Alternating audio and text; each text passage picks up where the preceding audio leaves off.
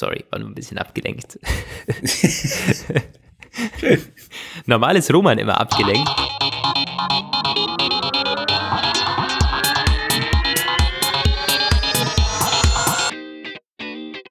Der Apfelplausch mit Lukas Gera und Roman van Genabit.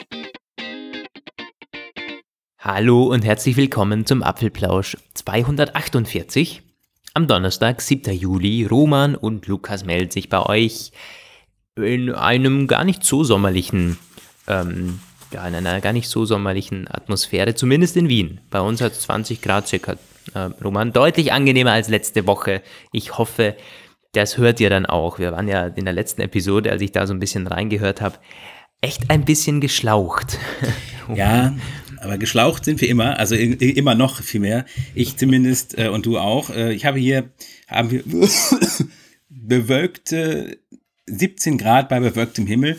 Also es ist auch relativ frisch, was aber nichts bringt hinsichtlich der Frische, in der äh, ich heute zu euch sprechen kann. Aber ich denke, es wird trotzdem möglich sein, sich für eine Stunde mal äh, ein wenig äh, zusammenzureißen und die Dinge äh, zu sagen, die zu sagen sind. Das hast du sehr, sehr schön ähm, ausformuliert. Äh, Roman, der sich zusammenreißen muss, jede Woche für den Apfelplausch, wie ihr ihn kennt. Ähm, wir haben sogar einiges an Hörerpost von euch bekommen in der letzten Woche, haben jetzt vier Nachrichten, die wir vorlesen wollen. Und ich habe da noch eine Story zu meinem MacBook. Äh, Roman, vielleicht hast du es gelesen in den Show Notes. Ähm, aber du weißt noch nicht, um was es geht. Jedenfalls, lass uns starten mit den Mails haben wir zum einen bekommen vom lieben Ralf. Der hat unsere Ausführungen zu den Today at Apple Sessions kommentiert und ist da gänzlich anderer Meinung. Er schreibt hier, hallo Lukas und Roman, ich habe ein persönliches Feedback zu dem Today at Apple Sessions in Wien. Mit meinem Sohn habe ich direkt nach der Eröffnung Sessions für Kinder, GarageBand Sessions für Erwachsene und iMovie für den Mac besucht. Alleine ich habe dann an weiteren GarageBand für iPadOS Sessions teilgenommen. Das Programm wurde alle paar Monate etwas geändert und jeder Vortragende hat das auch etwas anders gemacht. Das war dann sehr spannend, die doch etwas unterschiedlichen Ansätze zu sehen. Auch wenn es jetzt etwas eigenartig klingt, die Eröffnung des Apple Store in Wien und diese Today at Apple Sessions haben mein Leben verändert. Durch die GarageBand Sessions habe ich den Wechsel vom Bedroom DJ zum Hobby Musikproduzenten und Remixer vollzogen. Auf dem iPhone habe ich in der S-Bahn auf dem Weg zur Arbeit im Jahr 2090 circa 20 Tracks produziert. Seit auf Weihnachten 2019 arbeite ich mit Logic Pro. Ohne den Apple Store in Wien hätte ich diese persönliche Entwicklung so nicht durchgemacht. Macht weiter so mit dem Podcast und liebe Grüße. Also das finde ich tatsächlich relativ interessant, weil ich also meine Logic, klar, Sache, aber ähm, Songs produzieren auf dem iPhone mit GarageBand, ich hätte nicht gedacht, dass man das damit machen kann. Also ja, mhm. klar, dafür ist es ja schon. Klar kannst du das machen, das habe ich mit dem iPhone 5 schon gemacht damals. Ja, aber so richtig, also so richtig Musik produzieren, die dann auch später irgendwie irgendwo gespielt wird. Ich dachte, das ist eher so ein bisschen, naja, sehr hobbymäßig ja, was, eben. Schreibt er ja hier, Hobby ja. Hobby-Musikproduzent. Naja, logischerweise wird es irgendwie ähm, Rihanna oder so nicht machen auf, ähm, auf dem iPhone. Von dem her ist das genau, wie du sagst, ein Hobby, aber ein sehr schönes Hobby, finde ich. Und mhm. GarageBand auf dem iPhone wird auch besser. Ich habe damals schon so ein Orche Orchester ähm, auf dem iPhone 5 mit den GarageBand-Versionen ähm, gespielt, sozusagen, äh, virtuell. Und äh, ich kenne, ich kann das ein bisschen nachvollziehen, was der Ralf hier meint. Ähm, das waren aber auch meine letzten Schritte als Hobby, Hobby, Hobby Musikproduzent. Bei mir wurde es leider nicht so viel, wie es bei ihm offensichtlich jetzt wurde. Also wirklich tolle Geschichte, Ralf. Ähm, freut mich sehr, das Ganze zu lesen und eine schöne andere Perspektive auf die Today at Apple Sessions. Genau, wir hatten ja in Zweifel gezogen, dass die irgendwie, dass die irgendwas bringen. Unser Intro ist ja, wie ich mich gerade erinnere, auch ein GarageBand entstanden. Ja, gut, also das ist jetzt aber, glaube ich, ähm, das könntest du, glaube ich, auch mit, weiß ich nicht, mit was machen. Wahrscheinlich sogar mit Pages. naja. ähm, die liebe Dana hat uns auch noch geschrieben zu den AirTags. Und zwar schreibt sie, lieber Lukas, lieber Roman, ich wollte euch eine interessante Beobachtung an meinem AirTag mitteilen. Ich nutze einen AirTag als Schlüsselanhänger und hatte ebenfalls nach einem Jahr Nutzung eine Meldung erhalten, dass die Batterie zu ersetzen wäre, da nicht mehr alle Funktionen unterstützt werden.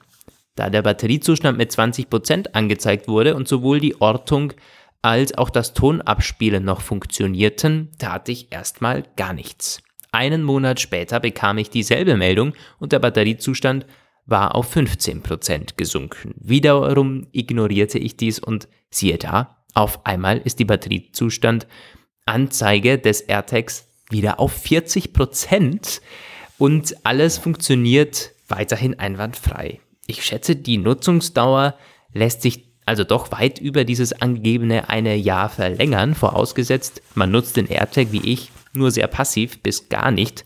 Zur Not sollte die Funktion halt gewährleistet sein. Liebe Grüße, Dana.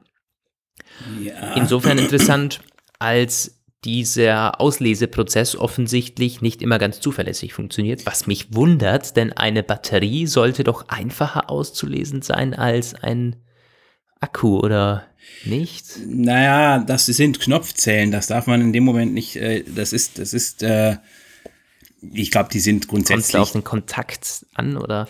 Ich glaube, die sind also ich, ich habe hab so ein Gerät bei mir hier, da kann ich Batterien auslesen. Und dann fährt so eine Leiste hoch und dann siehst du so ganz rudimentär, wie viel ist da drinnen. Ja. Glaube ich, in zehner Schritten. Und ähm, da dachte ich immer, naja, also wenn da der Kontakt irgendwie stimmt und da wird was angezeigt, dann muss das ja irgendwie stimmen. Also da wird ja irgendwie, keine Ahnung was messen, eine Spannung oder frag mich da nicht, um Gottes Willen, wenn hier Physiker zuhören oder Chemiker, dreht sie ihnen alles um. Aber das müsste doch auslesbar sein, eigentlich. Also ich glaube halt, wie du, es ist, wie du sagst, das ist sehr rudimentär und ich kann mir auch vorstellen, dass das dann tatsächlich, wenn man den so passiv benutzt, wie, wie Dana das tut, ich suche gerade bei mir nach dem Akkustand. Ähm, ich habe da auch letztens die Meldung bekommen, Batterie ist fast leer und so. Ähm, dann geht vielleicht Geht's in 10er Schritten, 10er Prozent Schritten eigentlich? Ja, irgendwie schon. Also, beziehungsweise bei mir ist es in größeren Schritten. Es ist dann irgendwie von 60 auf oder von 80 auf 40 oder so gesunken. Ich habe aber auch natürlich nicht so ständig hingeguckt, das ist auch klar. Jetzt interessant, jetzt steht hier tatsächlich bei mir auch wieder 40 Prozent. Dabei hatte der letztens gemeint, er wäre leer. Krass. Ist das ein Bug? Ich weiß nicht. Das ist aber ja ich, interessant. Ich, ja, keine Ahnung. Geräte von Lukas. Wo sind meine AirTags eigentlich? Die sehe ich da gar nicht. Auf Objekte. Objekte, hier, genau.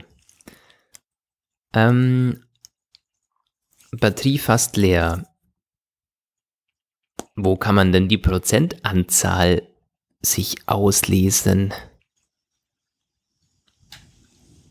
Wo geht das, Roman?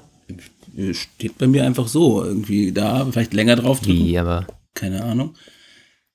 Einfach so in, in der, in der äh, Find My App? Ja, ja. Ich schaue gerade mal meinen anderen. Ah, Bei mir ist es nur optisch dargestellt. Okay.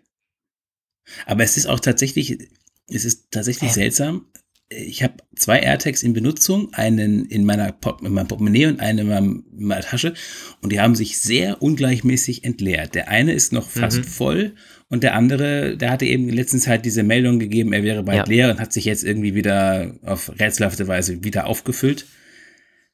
Also, naja, aber das, das würde doch schon dafür sprechen, dass sich die AirTags vielleicht nicht unregelmäßig entleeren, sondern dass die nur falsch ausgelesen werden hier ja. und da. Ja, das kann ich mir auch gut vorstellen. Ich meine, wie gesagt, das sind diese Knopfzellen und diese Batteriemessgeräte, wie, wie, du auch eins hast, ja, die hatten, die geben ja auch keine so genaue Prozentanzahl. Ich glaube, um es wirklich mit diesen Prozenten hinzukriegen, brauchst du halt schon eine komplexe Ladeelektronik, die in so größeren Akkus drin ist, aber jetzt nicht unbedingt in diesen Mini-Batterien. Könnte Apple eigentlich mal verkaufen, so ein Ding? Hm. Für 900 Dollar oder so ja, würde sich bestimmt man hinzulegen. Klar, das würde sich auf jeden Fall gut, gut machen. Das braucht auf Eine jeden Fall interessante Eine interessante E-Mail, liebe Dana. Vielen Dank für die Einschätzung. Und auch ich kann bestätigen, dass mein AirTag, der leer gegangen ist, vor eineinhalb bis zwei Monate wahrscheinlich, noch immer nicht ganz leer ist. Also der wird noch angezeigt hier.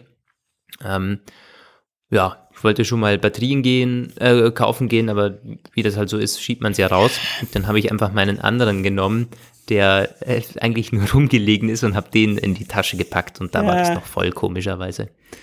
Ich habe auch noch zwei hier zu um, ähm, liegen, aber naja gut.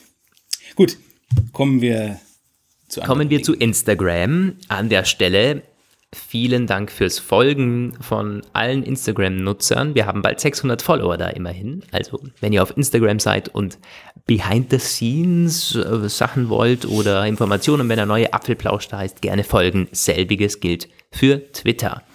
Auf Instagram haben wir Nachrichten bekommen, zum Beispiel vom Stefano. Er schreibt, Hallo ihr zwei, ich war soeben schwimmen und habe den Wassermodus auf meiner Apple Watch aktiviert. Danach wollte ich wie üblich die Krone so lange drehen, bis der Wassermodus wieder deaktiviert ist. Leider vergebens. Ich dachte mir, auweia, die Beta ist schuld. Bis ich festgestellt habe, dass man ab WatchOS 9 jetzt die Krone gedrückt haltet, anstatt zu drehen, um den Modus wieder zu verlassen. Natürlich liest man den Text auf der Uhr nicht mehr, da man die Funktion immer so gewohnt ist. Dachte, die Info wäre eventuell relevant und es geht bald vielen so. Ja, ja. guter Tipp. Hat hier noch ein Bild dazu gemacht ähm, von diesem Bildschirm, der da kommt. Da steht, halte die Crown gedrückt, um den Wasserschutz zu deaktivieren. Wo ich mich jetzt schon frage, warum hat man das denn ändern müssen? Es war doch gut, wie es war. Das verstehe ich überhaupt nicht.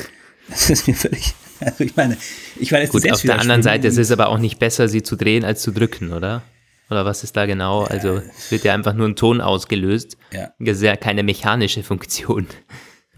Aber der Wasserschutz ist auf jeden Fall bei der Series 7 besser als bei äh, den letzten. Ich habe letztens mal meine Uhr, okay. musste ich dringend waschen. Die war, die war nach dem Training und auch dieses Band, das musste dringend mal gereinigt werden. Und das habe ich dann gemacht und dann den Wasserschutz gemacht. Und da hat man wirklich gemerkt, wie das Wasser rausgedrückt wurde und einem dann so über die Hand lief. Also äh, ich weiß, das ging früher, aber da musste man das irgendwie fünf oder sechs Mal machen, bevor nichts mehr kam, beim, damals beim Schwimmen gehen. Und der jetzige äh, Dings, das treibt es wirklich ziemlich zuverlässig raus. Okay. Ja. Ähm, vielen Dank auch dir, Stefano, für die Zusendung des Tipps. Geht wahrscheinlich wirklich bald vielen so. Jetzt habt ihr aber eine Vorwarnung erhalten. Und der Marco, den habe ich mir auch noch markiert. Er schreibt etwas kritischer als unsere Vorredner hier. Guten Abend, ich habe gerade wie immer aufmerksam die neue Folge von euch gehört.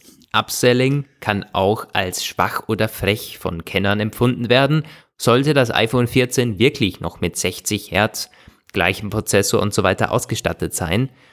Androiden würden dies sicherlich nicht unkommentiert lassen, schreibt er hier. Unwissende Kunden könnten Opfer werden. Die Auswahl sollte nicht zwischen iPhone 14 und iPhone 14 Pro fallen, ähm, sondern zwischen 12 und 13. Hier waren die Unterschiede bereits überschaubar im Basismodell. Ähm, sorry für den langen Beitrag, aber die Entwicklung von Apple gefällt mir gar nicht. Unwissenheit von Kunden zur Maximierung äh, des Gewinns zu nutzen. Ja. Das ist äh, ja auch einfach, damit. das ist ja auch einfach frech und unverschämt. Also da bin ich ja, bin ich ja voll auf dieser Linie. Zumal es sich ja jetzt zu verfestigen scheint, dass Apple zumindest die, auf den neuen Chip im iPhone 14 verzichtet und zwar nicht nur aus der Not heraus, kommen wir gleich noch zu. Also ja, hast, hast du bei mir auf jeden Fall einen vollkommenen äh, Unterstützer. Es ist unerträglich, äh, dass das iPhone 14 im Rahmen von Upselling quasi verkauft werden könnte, wenn sich das so darstellt, wenn es so eintritt, wie wir das aktuell vermuten.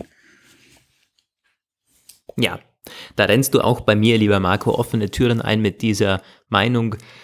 Sehe ich genauso. Wir sehen das aber schon eine ganze Weile so und haben immer wieder mal Dinge sehr kritisch in dieser Hinsicht beäugt hier im Apfelplausch. Das hat auch dazu geführt, dass wir dann von Fans ähm, auch sehr kritisch betrachtet wurden. Der Apple Podcast oder der Apple News Podcast, der eigentlich Apple hatet. Nö, tun wir nicht. Wir kommentieren Apple und das positiv wie negativ. Ja.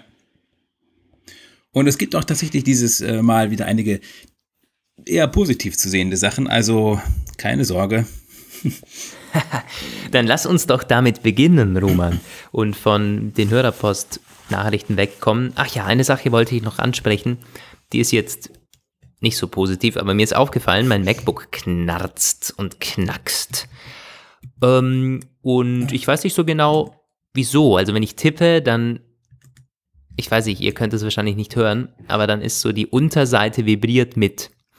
Und das ist besonders nervig, wenn halt der Untergrund wirklich komplett, wirklich fest ist, weil dann hörst du das quasi und es dämpft nichts ab. Wenn ich auf dem Schoß habe, dann ist kein Problem. Wenn es auf dem Tisch steht, dann sehr, sehr äh, auffällig. Und ich hatte das schon mal. Äh, damals wurde die Unterseite einfach neu angezogen mit den Schrauben im Apple Store und dann war es weg.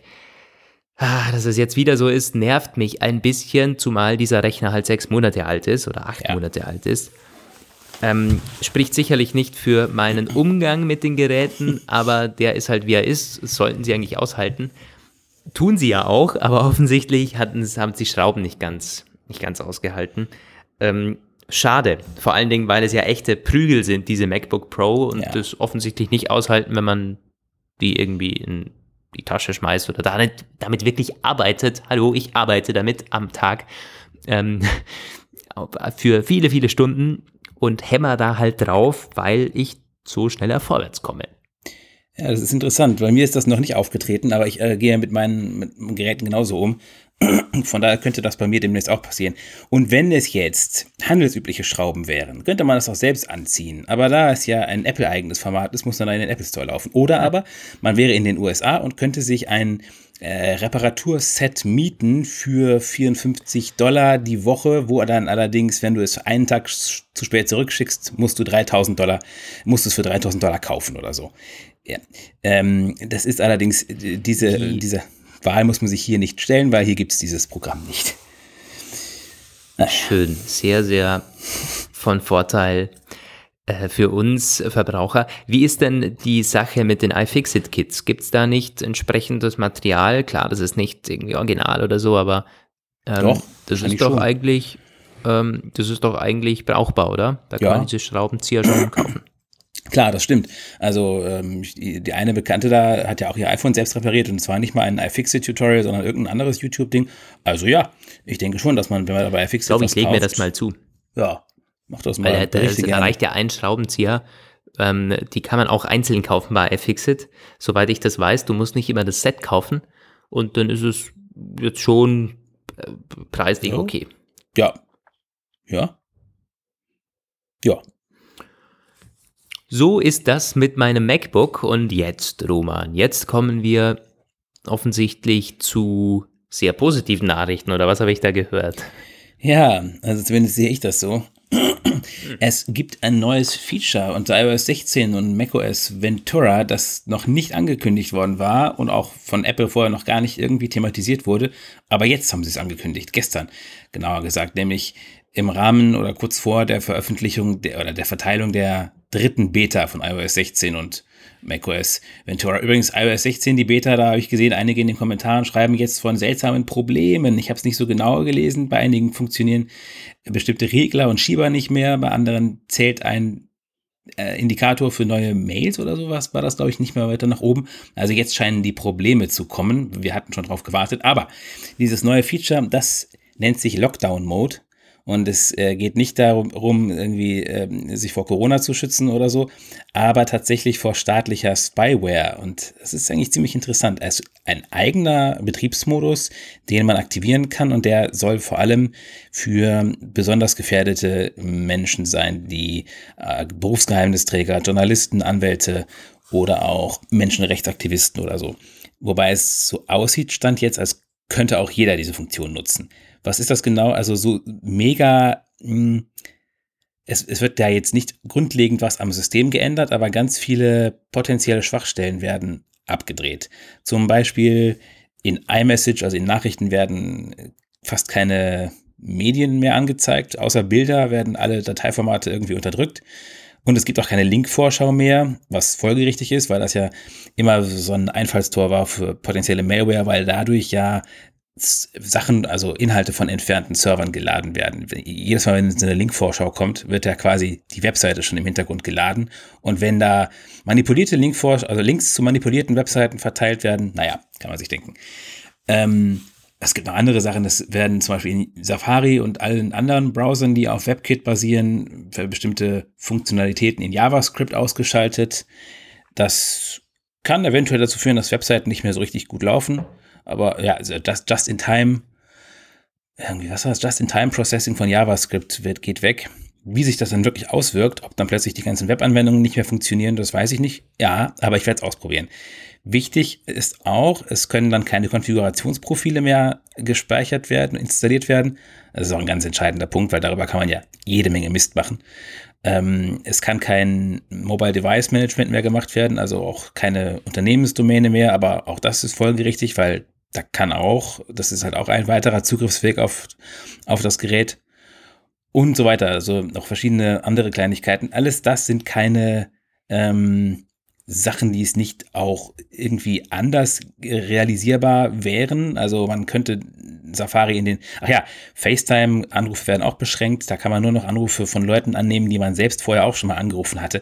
Also das sind alles so Sachen, ein sehr, sehr aufmerksamer Nutzer könnte auch auf anderem Wege sich so verhalten, dass, äh, dass diese Sachen alle ähm, erfüllt sind. Da könnte darauf verzichten, Installationsprofile zu installieren und so, äh, Konfigurationsprofile.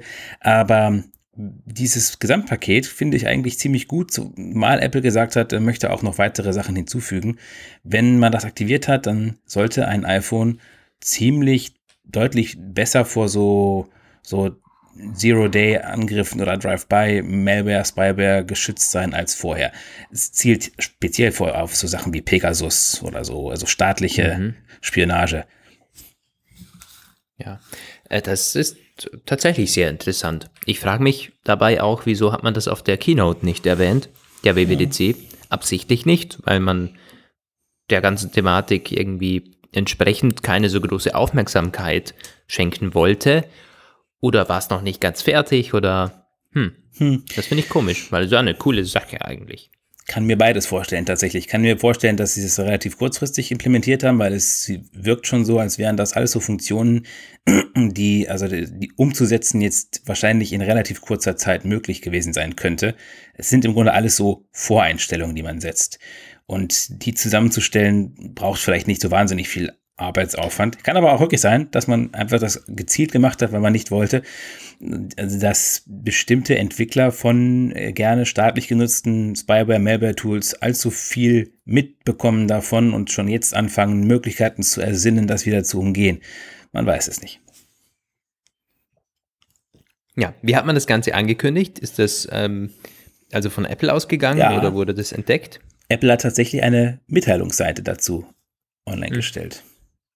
Okay. Das ist jetzt auch in der neuen Beta schon verfügbar, wobei ich mich ein bisschen frage, wie das da läuft, weil wenn du das aktivierst, äh, dann kann es keine Konfigurationsprofile mehr geben und also auch keine Beta-Profile mehr eigentlich. Also äh, keine Ahnung, aber. Da könnte es ja Ausnahmen geben, oder nicht? Muss wohl irgendwie so. Aber wenn du die neue Beta installiert hast, müsstest du das äh, in Datenschutz sehen können. Hm. Mhm. Ja. Habe ich, ich, noch nicht. Ich werde es auf jeden Fall ausprobieren, wenn es irgendwann mal final ist. Das, äh Ja, coole Geschichte, coole Geschichte. Um, von iOS zu iPhone weniger cool, beziehungsweise äh, hatten wir vorher schon kurz. iPhone 14 wirklich ohne A16-Chip. Das Baseline-iPhone dieses Jahr. Es verfestigt sich, diese Vermutung. Ja, weil das, das hat Ming Chi Kuo gesagt, ausnahmsweise mal nicht auf Twitter, sondern in einem äh, Blogpost, der macht ja mittlerweile auch so manchmal so etwas ausführlichere Analysen. Ja, und da hat er dann äh, relativ kurz und schmerzlos festgestellt, äh, ja, Basic iPhone 14 ohne A16, weil Apple mehr die Pro-Modelle absetzen möchte. Also ja, es gibt diese, diese, diese Supply Chain Shortages immer noch und äh, das wird auch noch eine Weile bleiben, irgendwie bis ins 2023 hinein. Aber ähm, Apple könnte auch in Zukunft darauf setzen, Basis-iPhones immer ohne den neuen Chip zu machen, weil man halt mehr Kaufgründe für das Pro-Modell schaffen möchte. Das hat man in der Vergangenheit schon gemacht, das wird man jetzt weiter ausdehnen und es ist, es ist wie der Instagram-Schreiber, äh, Postschreiber sagte, es ist eine Unverschämtheit. Und gerade bei den Preisen ist es einfach nur skurril. Ah. Weißt du, auf der anderen Seite kommt es wirklich jetzt ganz genau darauf an, was da sonst so verbessert wird, immer in diesem Basismodell iPhones. Weil mir ist diese, diese Chip-Verbesserungsgeschichte, hier 10%, da 5% besser oder da doppelte GPU oder sowas, die kein Mensch jemals brauchen wird. Gut, sehr wenige, aber äh, so jetzt überspitzt gesagt. Dann ist das halt mal nicht da. Ähm, wenn dafür kommen würde 120 Hertz oder äh, gleichwertige Kamera und solche Geschichten, ähm, beide äh, Modelle haben die, die, die Notch irgendwie kleiner oder so, dann könnte ich das verschmerzen. Dann wären das auf jeden Fall äh, so Schritte, wo ich sagen würde, na gut, dann ist es halt so. Aber das ist ja nicht abzusehen, oder? Ja.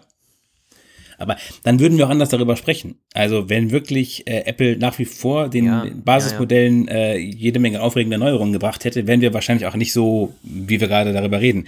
Wir hatten das ja letztes Mal mehr oder weniger schnell analysiert. Das iPhone 14 ist eigentlich kaum ein Kauf wert. Ähm, es bleibt halt die Frage, wie es in den nächsten Jahren so sein wird. Wenn das so also ist, das iPhone 14 in der Basisversion ist genau das, was früher immer die S-Versionen waren. Nicht mehr. Und ich bin nicht mal sicher, ob es das S überhaupt verdient, wenn es denn wirklich mit so wenig kommt, wie wir aktuell annehmen. Vielleicht ist es, nee, also es ist, es ist nicht mal ein iPhone 13 2.0. Es, ähm, wenn das so weitergeht, wird es sicherlich irgendwann auch sich auf andere Weise bemerkbar machen, vielleicht bei den Verkäufen. Aber bis jetzt hat Apple es ja geschafft, teilweise etwas, das überhaupt nicht aufregend ist und gar kein großer Fortschritt, trotzdem noch in märchenhafter Quantität zu verkaufen. Und ich denke, so wird es auch diesmal sein, weil das ist nämlich genau das Ding. Ming Chi Kuo hat das äh, angegeben anhand von Anteilen der Pro, Schrägstrich nicht Pro, die Verhältnissen von den Gesamtverkäufen. Bis jetzt waren die Pro-Modelle immer, sagt, gibt er da an, ein Anteil, für einen Anteil von 45 bis 50 Prozent der Gesamtverkäufe verantwortlich. Diesen Wert möchte Apple bis Ende 2022 auf 60 Prozent hochtreiben. Ähm, es bleibt halt die Frage, wie es dann sich überhaupt allgemein weiterentwickelt. Wenn nämlich es Apple wieder mal schaffen sollte, beides zu steigern, also die Pro-Verkäufe und auch die Basisverkäufe, auch wenn dieses Basis-iPhone es eigentlich überhaupt nicht bringt so richtig, dann ja, aus ihrer Sicht würde ich das genauso weitermachen, aber es ist natürlich, es ist einfach irgendwie schlimm mit anzusehen, wie man mit so einer Masche eventuell dann trotzdem neue Rekordquartale erzielen wird. Ja, das ist, ähm, gut, was sollen wir dazu sagen?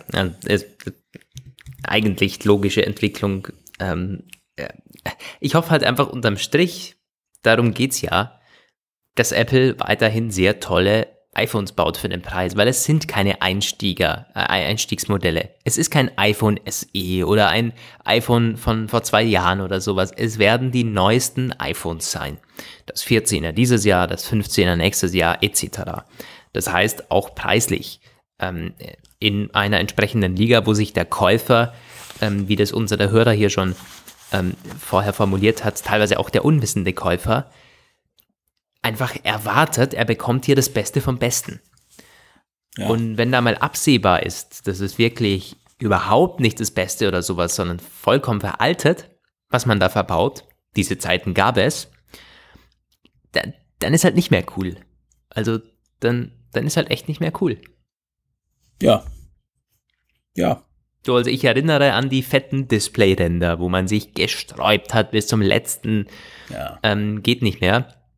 Ähm, oder an, die, an das Anwachsen äh, des, des Displays an sich, wie lange man die kleinen Displays verbaut hat, wenn man gesagt ja, es muss in eine Hand passen und jetzt gibt es das iPhone Max Plus, keine Ahnung was, das überhaupt nicht mehr gerade meine zwei Hände passt.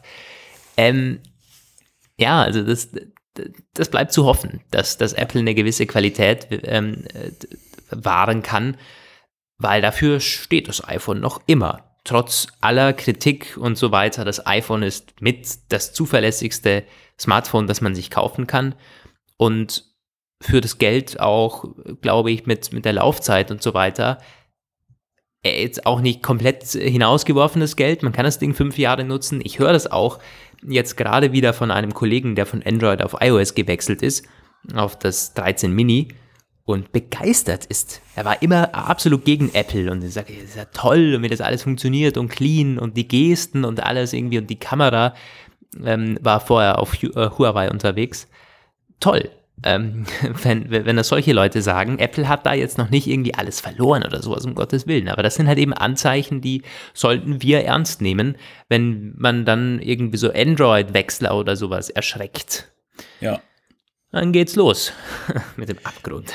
Das, äh, ja, dem kann ich nichts mehr hinzufügen. Na gut, ja. das zum iPhone. Da war nicht mehr und gab es noch irgendwie was zum Pro? Nö. Oder nicht? Nö. Eigentlich diese Woche war es mal wirklich erstaunlich ruhig. War nicht noch was mit, es kommt doch pünktlicher als erwartet oder so? Ja, das habe ich jetzt mal bewusst nicht aufgenommen, weil das eigentlich, es war sehr viel hin und her. Es gab eine, eine Einschätzung aus Taiwan, dass die äh, Liefermengen äh, gekürzt werden mussten um 10 Prozent, weil TSMC es nicht hinbekommt, rechtzeitig die ausreichenden Kontingente zu liefern. Der hat dann aber Ming Chi Kuo dem widersprochen und gesagt, ja, also die Lieferkette ist angespannt, aber es wird der Verbraucher wird pünktlich sein Geld ausgeben dürfen. Ähm, ja, keine Ahnung, also ja, ich denke, es wird so sein, wie es mit allem aktuell war, was eingeführt wird. Es wird lange Lieferzeiten geben.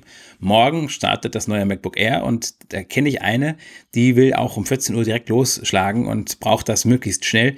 Und irgendwie äh, habe ich auch gesagt, ja, also entweder kommst du in den ersten 10 Minuten zum Schuss oder du musst vielleicht irgendwie in den Apple Store gehen eine Woche später und hoffen, dass du da was jagen kannst. Ähm, weil das. Da lohnt sich vielleicht bald wieder anstehen. Ja, ja, vielleicht tatsächlich. Das ist ja auch, glaube ich, wirklich schon so. Es, es, ähm, es wird eine lange, es wird lange Lieferzeiten geben, bin ich mir eigentlich ziemlich sicher. Nicht unbedingt nur wegen der riesigen Nachfrage, aber die Nachfrage wird schon groß sein. Also das MacBook Air, darauf haben viel mehr Leute gewartet als das Pro.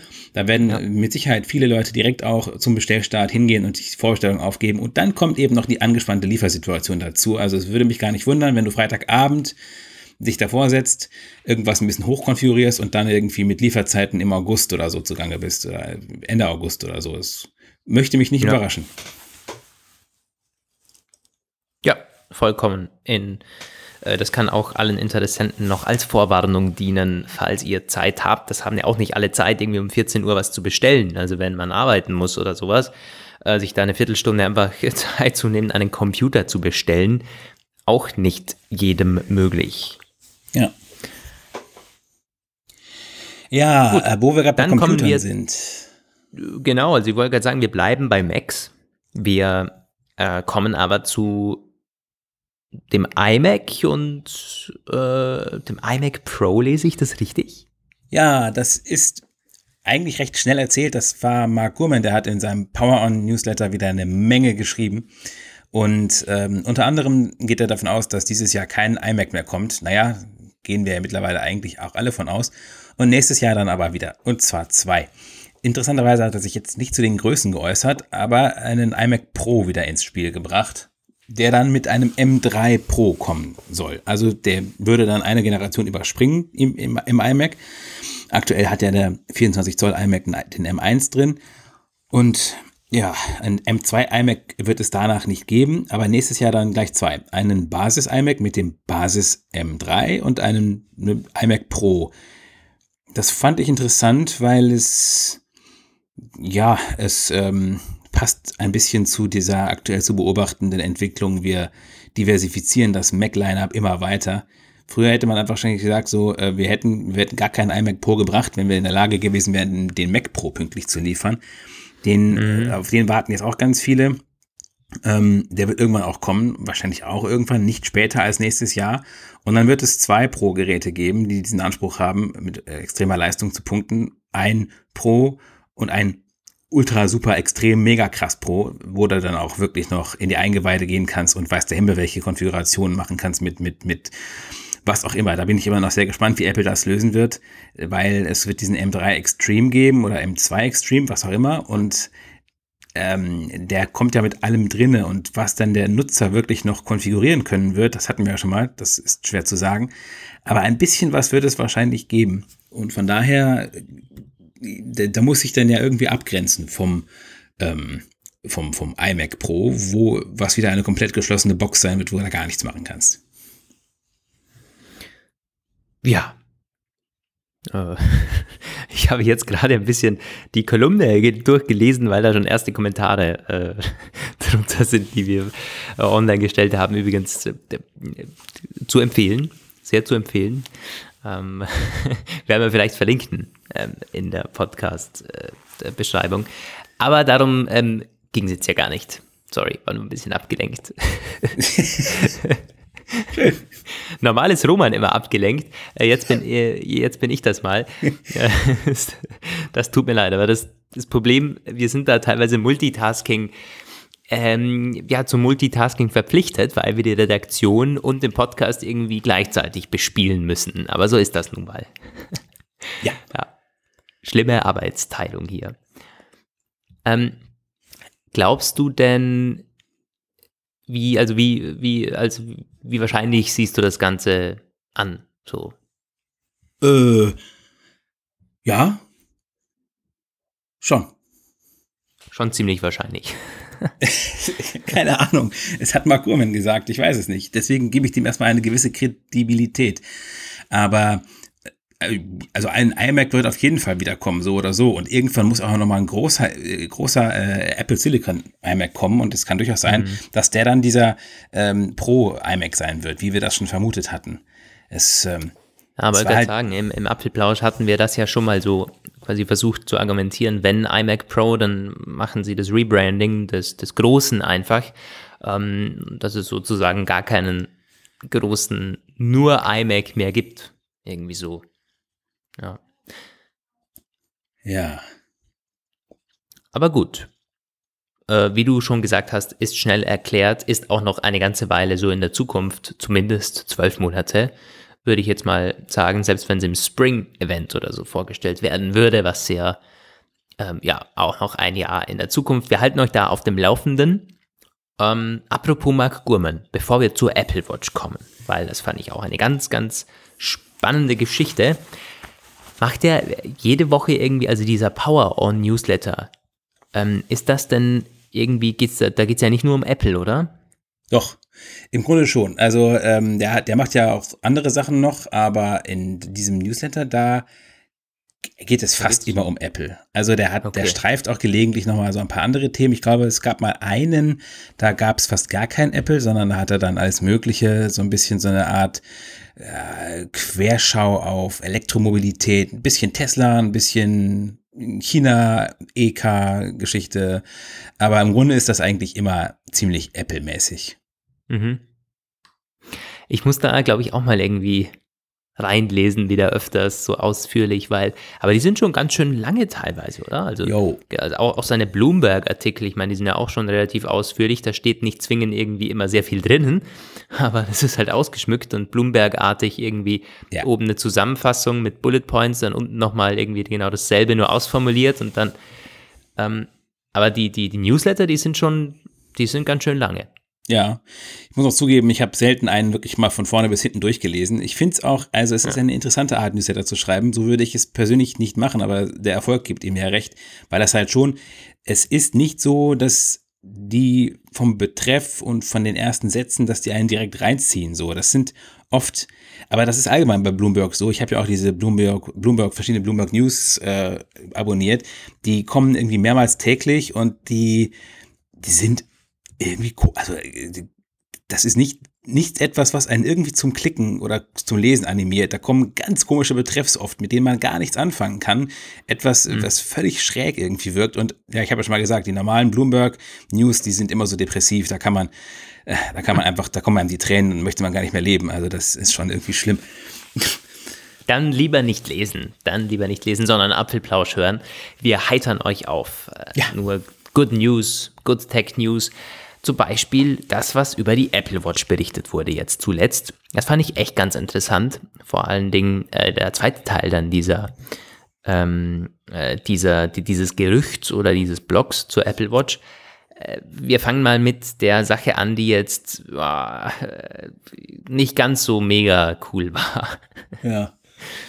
Ja, das, das ist der Temperatursensor. Das ist auch wieder so eine Sache, das ist auch von McGurman und da, das hat jemand anders schon mal aufgegriffen vor einiger Zeit.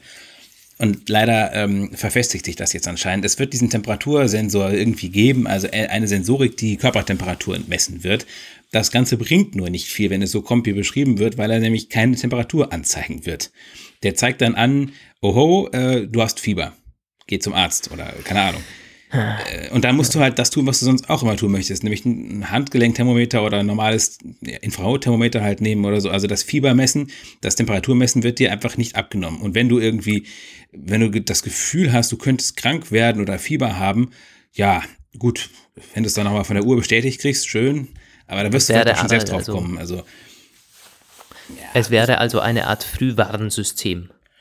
Ja, also ich weiß halt, es ist halt die Frage wäre halt, wann der anschlägt. Ne? Das Ding ist halt, wenn es zu, wenn es zu, zu, äh, na, wie heißt es, ähm, wenn es wenig, zu spät ist, ist es sinnlos. Wenn es zu früh wenn ist, auch, weil die Temperatur ist, genau. ist ja nicht immer so mega konstant. Du hast ja manchmal schon irgendwie so, es ist nicht immer die, die haarscharf, nur 37 Grad, manchmal bist du 0,2 Grad drüber, irgendwie so. Also der muss schon irgendwie das gut ausbalancieren. Deswegen, ja, und es ist wohl auch so, ähm, es wird nicht bei der FDA äh, zertifiziert und das könnte auch der Grund sein, warum er keine Temperaturen angeben wird.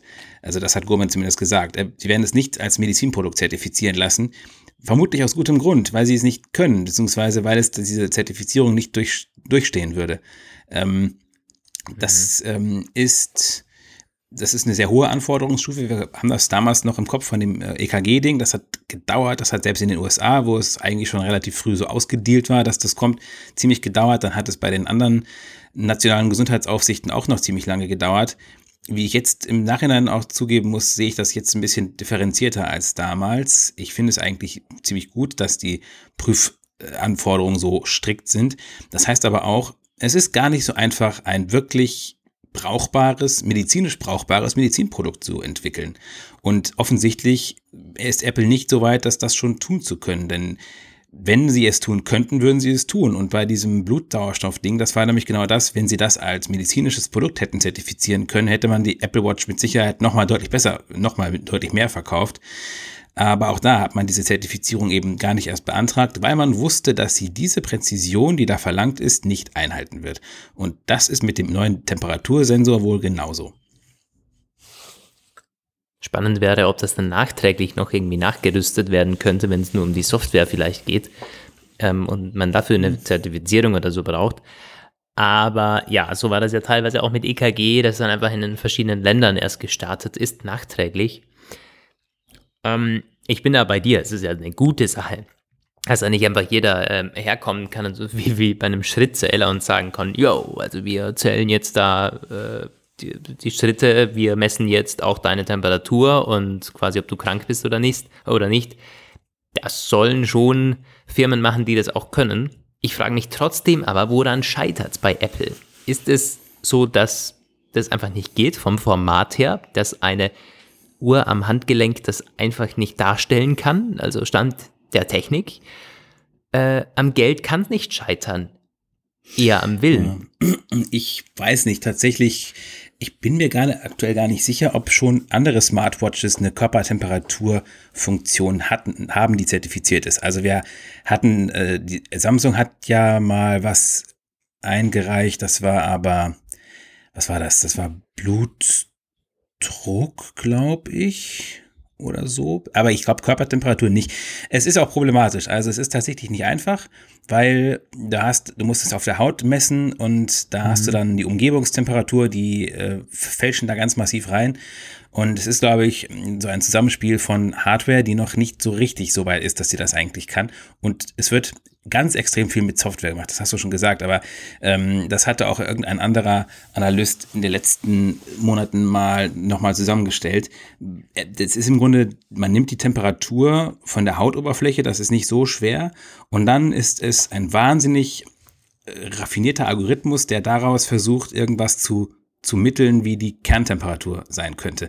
Und dass das dann allerdings nicht medizinisch zertifiziert ist, wundert mich nicht, weil das ist letztendlich nur nur Berechnung. Das ist ein bisschen so wie diese, wie ein digitaler Zoom, würde ich mal sagen. Ja, das ist ein schöner Vergleich. Ähm, ja, also die, die Frage ist ja, was bringt es dann? So ein bisschen wie äh, dieser Blutsauerstoffmesser, äh, wo man sagt hat, ja, und irgendwie, das ist jetzt da, aber halt, ja, ja. so, es ist mehr einfach eine Fitnessfunktion. Äh, was genau ist an Körpertemperatur dann eine Fitnessfunktion oder sowas. Da wird man sicherlich wieder auch einen, Ausfallen, einen ausgefallenen Begriff dafür finden. Irgendwie Health äh, Indicator oder so irgendwie was. Ja, ja, ja. Ähm, Äh, ja, also. Keine Ahnung, du ehrlich gesagt. Das also beim, dazu. Beim Blutsauerstoff kann, kann man sich ja noch verschiedene Sachen. äh, Das Ding ist halt, wenn du da siehst, oh, 98 Prozent, alles gut. Wenn der aber anzeigt irgendwie 92 Prozent, dann sagst du entweder, oh, eigentlich bin ich ja fast tot, oder aber, ach, blöd, die Apple Watch hat gerade einen schlechten Tag irgendwie. Also, ähm, das wird bei der Temperatur halt genauso sein. Aber ja, du hast schon recht, Apple wird garantiert irgendwelche Anwendungen finden, wo äh, so ein gewisser Temperaturindikator ein ganz äh, ex elaboriertes Fitnesserlebnis irgendwie hat. Und ich kann mir auch, also ich, ich will es gar nicht ausschließen. Vielleicht gibt es irgendwelche Dritt-Apps, ent, Dritt, dritte Entwickler, die äh, dafür eine API irgendwann bereitgestellt kriegen und die dann irgendeine Anwendung kreieren, wo das tatsächlich von Vorteil sein kann im Sportbereich, vielleicht auch im ähm, so Gesundheitsmedizin, hier Sportmedizin, das kann schon sein, da ist es nicht, wo es nicht irgendwie drauf ankommt, so aufs Leben und Tod, sondern irgendwie, keine Ahnung, Trainings, Evaluierung und so. Mag sein, dass es solche Anwendungen gibt. Wenn es sie gibt, wollen sie mir aber gerade nicht einfallen. Ja, und es ist wie, wie bei allen diesen Funktionen ja auch so eine Abwägung, gerade wenn es darum geht, äh, Krankheiten zu erkennen, frühzeitig zu erkennen, was ja die Apple Watch tun, also können soll, ähm, dann sind wahrscheinlich jede, also jeder Sensor zusätzlich ist besser und es ist besser, du erkennst irgendwie zehn Fälle sozusagen, wo es dann wirklich äh, was gebracht hat, als null. So, also äh, ich glaube, jeder, jeder Ja. frühzeitig erkannte schlimme äh, Krankheitsverlauf irgendeiner Person, irgendeines Apple Watch Trägers oder einer Trägerin ist eine sehr positive Sache. Von dem her ist jetzt auch nicht so, dass wir sagen, es soll einfach nicht eingebaut werden oder sowas oder das ist alles Käse. Nee, das kann ja kommen. Das ist eine gute Sache eigentlich. Aber ein bisschen bleibt doch die Frage, woran scheitert es genau? Ja, fällt gerade ein. Ja, bei der ganzen Corona-Geschichte hätte so ein Indikator vielleicht tatsächlich geholfen, wenn du nämlich, das haben wir vielleicht ein bisschen, äh, ein bisschen vernachlässigt, es geht, glaube ich, in Zukunft auch immer mehr darum, Datenquellen zusammenzuführen. Und je mehr Datenquellen du hast, desto mehr kannst du daraus ähm, korrelieren und so Zusammenhänge ableiten. Ist natürlich wahnsinnig gefährlich, wenn die in falsche Hände fallen, weil das sind dann halt wirklich Gesundheitsdaten, die, aber da ist Apple ja wirklich sehr gut. Und dann hast du irgendwann Puls, ähm, eventuell Blutsauerstoff, äh, eventuell Körpertemperatur, letzten beiden Faktoren nur mit mittelbarer Präzise, aber das dann kombiniert, kannst du vielleicht eine, das kann dann vielleicht wirklich spannend sein. Aber gut, werden wir abwarten, dauert ja nicht mehr so lange und spätestens im, Ein paar Wochen noch, ja. ja, Ähm, okay. Dann jetzt zu etwas greifbarerem, wortwörtlich. Eine Outdoor Edition Apple Watch. Und ähm, das ist ja ganz tagesaktuell, eigentlich. Heute bekommen ein Bericht von den Kollegen auch von Bloomberg. War aber, glaube ich, nicht Mark Gurman, oder war das Mark Gurman? ja, du ja, mich war, war Mark Gurman, ja, ja. Über Nacht gekommen. Ähm, da geht es im Grunde darum, dass die Apple Watch, wahrscheinlich die nächste Apple Watch, eine Art Outdoor Rugged Edition bekommen soll. Apple Watch Extreme oder sowas hat man da ja teilweise auch schon in den Gerüchten gelesen in den letzten Jahren. Und jetzt ist konkret die Rede von einem Metallcase, einem, einer Metallfassung und einem größeren Display. Ähm, und ja, da gab es, glaube ich, schon mal vor ein paar Tagen ein Gerücht, dass Apple an einem Series 8 Modell arbeitet mit fast 2 Zoll. ja, 1,99 Zoll. Das ist gar nicht so wenig. Ja, das ist ein Riesending. Aber die Kommentatoren, äh, Leser fanden das überwiegend gut. Die meinten, ja, ja, kann gar nicht groß genug werden, viel zu klein aktuell immer noch. Und ich denke, wenn sie wirklich ein drittes Modell hinzufügen und die anderen beiden da lassen, ist das auch wirklich eine gar nicht so schlechte Sache. Ich meine, irgendwann werden die auch. halt zu krass, dann ist es schon so richtig. Aber so Sportleruhren, auf denen man weiß der Himmel was anzeigen kann, brauchen natürlich auch ein bisschen Fläche. Und da können die auch ein bisschen klobiger ausfallen. Das macht dann niemandem was. Ja. Eine Auflösung von 410 mal 502 Pixeln hätte das Ganze, da war er extrem präzise, finde ich, also wie auch immer man oder wo, woher auch immer das Ganze stammt, ähm, und ein äh, ja, stärkeres ähm, Metall als Aluminium ähm, Ja. soll da irgendwie drin sein. Ja. Das ist eine To typische Mark resistant. Gurman-Formulierung. Aber es könnte Titan sein, tatsächlich. Oder Ja. Ja. Ja, doch. Ebenso eine größere Batterie, einen größeren Akku, weil größere, ja, größeres Display und auch wahrscheinlich irgendwie schwerer und, und more rugged. ähm, auch, ja gut, das ist zumindest äh, jetzt nicht überraschend, aber gleichzeitig auch beruhigend, dass Apple daran irgendwie offensichtlich gedacht hat. Und das Ganze soll teurer werden, ab 700 Dollar. Das geht ja fast sogar noch. ich hatte jetzt Und er geht davon erwartet. aus, glaube ich, in so einem Nebensatz, es wird über 700 Dollar, weil da, das ist diese äh, gebürstete Stahlwatch und die soll teurer sein als die.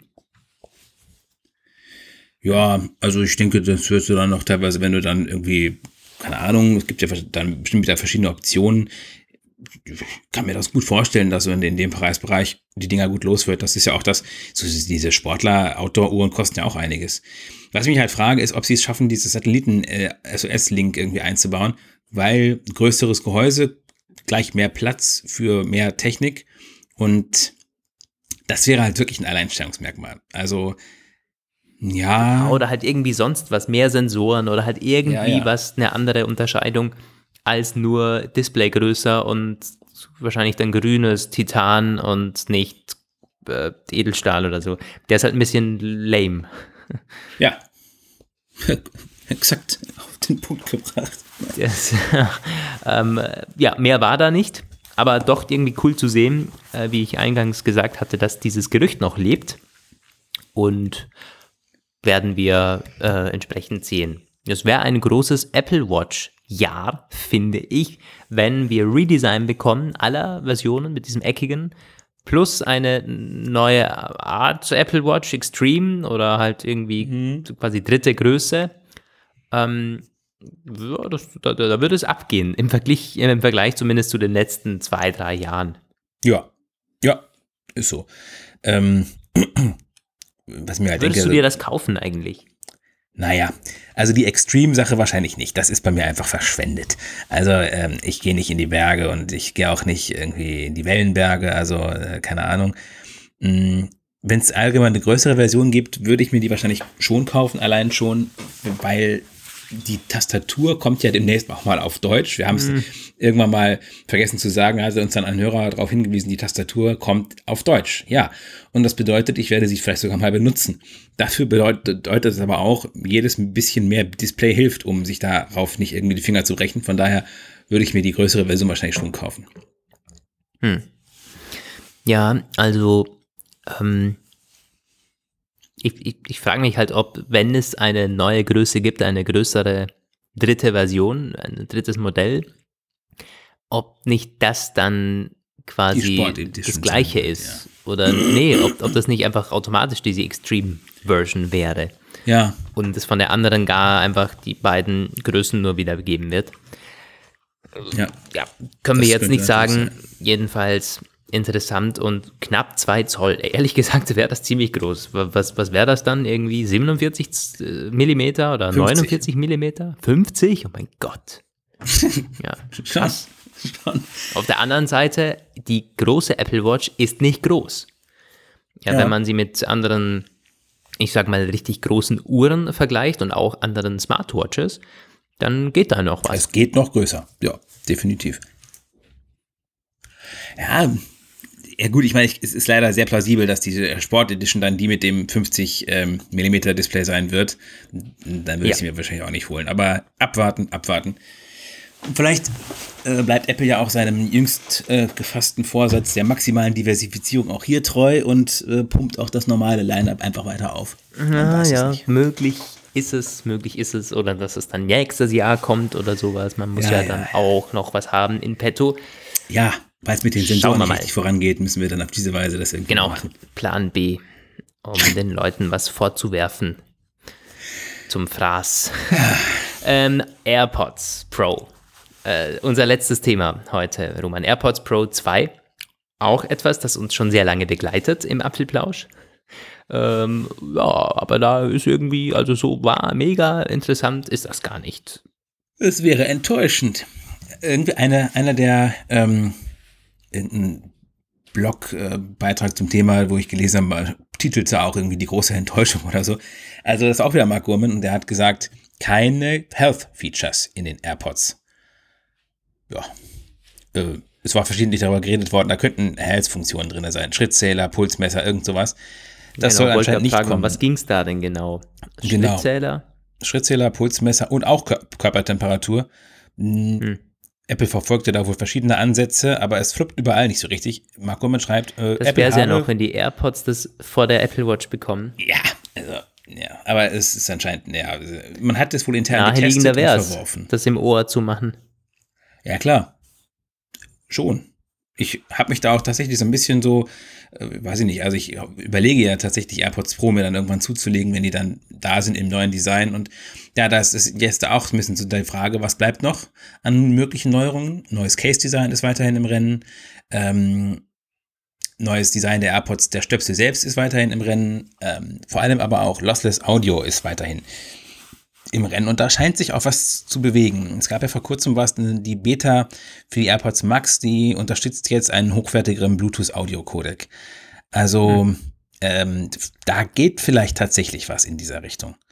Was halt am Ende bleiben würde, ich weiß, man soll mit dem manchmal auch zufrieden sein, was man hat, aber es ist halt bei vielen Sachen aktuell so, viele Sachen, die Apple offensichtlich entwickelt hat oder an denen sie gearbeitet haben, was auch aus verschiedener Richtung irgendwie gesagt wird, bringen sie halt nicht zum Abschluss. Es kommen immer noch Neuerungen und wenn zum Beispiel Lossless Audio dann irgendwann kommt, auf die Macs gerade wäre das mega krass.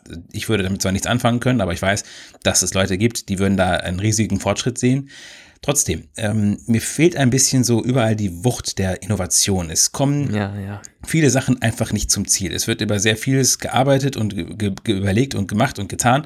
Und am Ende gibt es halt, es tröpfeln dann so ein, zwei Neuerungen äh, rein, die auch für sich jeweils ganz gut sein können. Aber so dieses mega Flash, irgendwie, keine Ahnung, eine Innovationsflut sehe ich leider überhaupt gar nicht. Ja gut, die ist auch nicht da. glaube ich, sehr objektiv gesehen, gibt es da wenig, offensichtlich auch intern von Apple, wenig Bemühungen oder wenig Manager, die sagen, jetzt wird es fertig diesen Monat und ansonsten quasi ist hier nicht mehr mit diesem Team oder so. Da gab es früher schon ja. etwaige Gründer und CEOs, die das so gemacht hätten, aber gut. Ähm, lass uns nicht auf das Niveau früher war alles besser und Steve Jobs hätte das so und so gemacht fallen, weil so sind wir ja hier nicht. Äh, und ich habe übrigens vergessen, das ist gar nicht unser letztes Thema, AirPods Pro 2. Ähm, werden wir euch auf dem Laufenden halten natürlich, sondern auch das MacBook Air macht nochmal ein, äh, ja, einen Auftritt hier. Ja. Unser letztes Thema jetzt aber wirklich. Das war tatsächlich ganz interessant. Das waren ein Statement, die von der Digitimes zitiert wurden. Die haben mal nicht mit irgendeinem mehr oder weniger halbseidenen Lieferkettengerücht irgendwie Aufmerksamkeit auf sich hm. gezogen, mhm. sondern mit etwas handfesterem. Sie haben einen Mitarbeiter eines nicht genannten Herstellers von Intel Notebooks, also Wintel, wie man auch sagt, äh, Wintel Notebook Maker gesprochen. Der hat gesagt, dass ähm, das MacBook Air dass die, die Branche das Fürchten lehrt. Zumindest die Verkäufer und Hersteller von Ultrabooks. Wir hatten darüber schon mal gesprochen. Du hast äh, das letztens noch gesagt. Meine Güte, wie sind Ultrabooks doch teuer und ja, das MacBook ja. Air ist preis-leistungsmäßig so extrem gut. Das sagt dieser Typ mehr oder weniger verklausuliert auch. Er sagt das nur ein bisschen anders. Er sagt, es wird eine massive Verdrängungsreaktion geben für die Geräte zwischen 1000 und 1500 Dollar, weil das MacBook Air plötzlich auch die Käufer anspricht, die sich früher niemals einen Mac gekauft hätten, weil es ihnen zu teuer war. Weil nämlich der M2 mhm. gekommen ist, die bessere Kamera gekommen ist und das neue Design gekommen ist. Da werden jetzt viele über einen Wechsel zum Mac nachdenken, die sonst gar keinen Wechsel zum Mac in Betracht gezogen hätten. Und das verdross ihn. Hm. Ja, das ist schon interessant weil die MacBooks unten äh, im Line-up, ich sag mal, die letzten fünf, sechs, sieben Jahre wurden die nicht sonderlich teurer, eher billiger. Das ist schon krass. Mhm. Ähm, also, äh, wenn man sich das mal so überlegt, vor allen Dingen, wenn man den Rest der Produkte von Apple anschaut, wie, was die für Preisentwicklungen genommen haben und auch ansonsten jetzt mit den aktuellen Entwicklungen. Und bei der Konkurrenz war es halt eher umgekehrt, habe ich zumindest das Gefühl. Ja, das wurde immer ähm, teurer, weil man gesagt hat, ja, kosten die von Apple auch und wir haben jetzt auch Metall und wir haben auch geile Tastaturen und wir können das jetzt auch und irgendwie Trackpad und so weiter, wir haben auch Gesten. Ja, und äh, klar, du musst, ähm, äh, selbst wenn du jetzt eine geringe Marge hast, steigt natürlich deine äh, dein Herstellungs- und ähm, Entwicklungs, äh, ja, deine, deine steigen deine Entwicklungskosten und dann ist 1000 Euro gar nicht mal so furchtbar viel. Ja, also da muss ich auch tatsächlich sagen, ich bin, ich, sehe ich ganz genauso und die, ähm, wenn der Mac einen größeren Marktanteil bekommt, ist das perspektivisch eigentlich erstmal nicht schlecht. Es führt unter anderem dann auch dazu, dass Safari einen größeren Anteil vom Browsermarkt abbekommt, was wiederum auch gar nicht schlecht ist. Safari ist eigentlich ein guter Browser. Apple hat da in den letzten Jahren komische Sachen gemacht teilweise, aber das, was sie an komischen Sachen gemacht haben, auch wieder gerade gebogen. Also ähm, grundsätzlich mehr Marktanteil ist auch gleich mehr Gestaltungsspielraum und in der Webentwicklung äh, sind sie ja schon mit spannenden Sachen am Start, so mit diesem äh, Passkeys, auch wenn wir es komisch finden und unheimlich, aber vielleicht äh, hat das ja doch irgendwie Zukunft mit den Funktionen irgendwie Capcast zu umgehen. Ähm, also ja, grundsätzlich finde ich die Idee, die Aussicht, dass Apple den Marktanteil des Mac steigern kann, ziemlich spannend. Und du hast schon recht. Also ich weiß noch, wo das vor ein paar Jahren losging. Plötzlich gab es überall so, tauchten so MacBook-Klone auf irgendwie, so die ziemlich ähnlich waren, nur dass kein macOS drauf lief, aber halt auch, ne, wie, wie gesagt, Metall und schicke Tastaturen, ja, und riesen Trackpads und ein schicker Schriftzug irgendwie, nur dass sie halt kein Apple, kein Apfel hatten. Hm. Weil du gerade Passkeys angesprochen hast, ich habe heute mit einem Startup telefoniert, die sich darauf spezialisiert haben, Passkey äh, für Webseiten zu implementieren. Also die helfen dir, diese ganze Geschichte ähm, zu implementieren. Fand Ach, sind das die, die uns letztens eine Mail geschrieben hatten? Interessant. Die haben uns schon öfters Mails, Mails geschickt. Ja, hab mal mit denen telefoniert. Holen wir vielleicht mal irgendwann in einen Podcast rein als Interviewgast. War echt interessant. Die bauen das gerade. Ähm, ja. Aber ja, das würde ich tatsächlich auch spannend finden. Unser Kollege äh, David hatte ja schon mal einen Hintergrundartikel zu Passkeys äh, geschrieben. Ich muss zugeben, ich habe das Ganze irgendwie auch erst beim zweiten Mal richtig verstanden. Also darüber ein Gespräch zu führen, ich kann da, vielleicht äh, hat ja der eine andere Hörer Lust, sich da mal zu, zu äußern, ob mhm. das ankommen würde. Aber ich finde das für meinen Teil auf jeden Fall spannend, die ein bisschen über die Hintergründe und die ja. Umsetzung zu sprechen. Die sitzen in München, also ein deutsches Startup. Von dem her, sowas finde ich ja immer noch doppelt cool. Ein wenn hierzulande auch sich solchen Dingen angenommen wird. Ähm, okay, die äh, MacBook, MacBook Air, da war, glaube ich, sonst nichts mehr, oder? Gab es noch Gerüchte oder so? Hm, nee. Damit sind wir auch am Ende. Denjenigen, ja. die morgen bestellen, kann ich nur viel Glück wünschen. Schnellen ja. Finger. Und trotzdem viel Spaß mit dem Gerät. Es soll richtig toll sein. Und ich kann mir das auch vorstellen. Also wenn ein bisschen dieser Vibe rüberkommt von den neuen äh, MacBook Pros äh, mit der Notch und so weiter. Also ich vergesse immer wieder, weil ich das jetzt halt schon über ja, sechs Monate oder so verwende, wie toll es eigentlich aussieht und wie, wie gut man damit arbeitet. Es ist ein, eine richtig krasse Maschine, einfach dieses Ding. Ja, läuft und läuft und läuft ähm, und hat einen tollen Akku etc., wenn das Ganze dann im MacBook Air kommt und halt viel günstiger, klarerweise, und mein Gott, halt nicht mit 120 Hertz, äh, dann Hut ab Apple.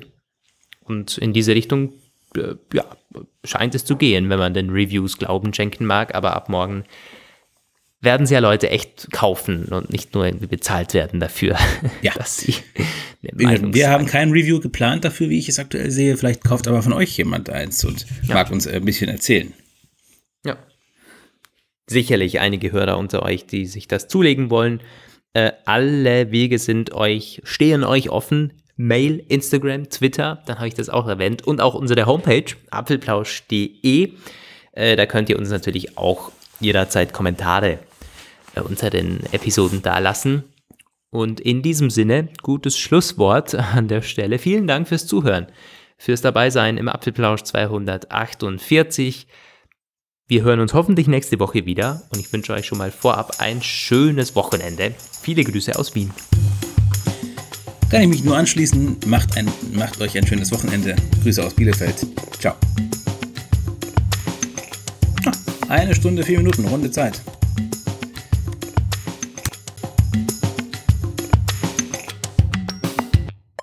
Das war der Apfelplausch. Schön, dass ihr dabei wart. Bis nächste Woche. Diese Sendung ist lizenziert unter Creative Commons. Namensnennung keine Bearbeitung 3.0.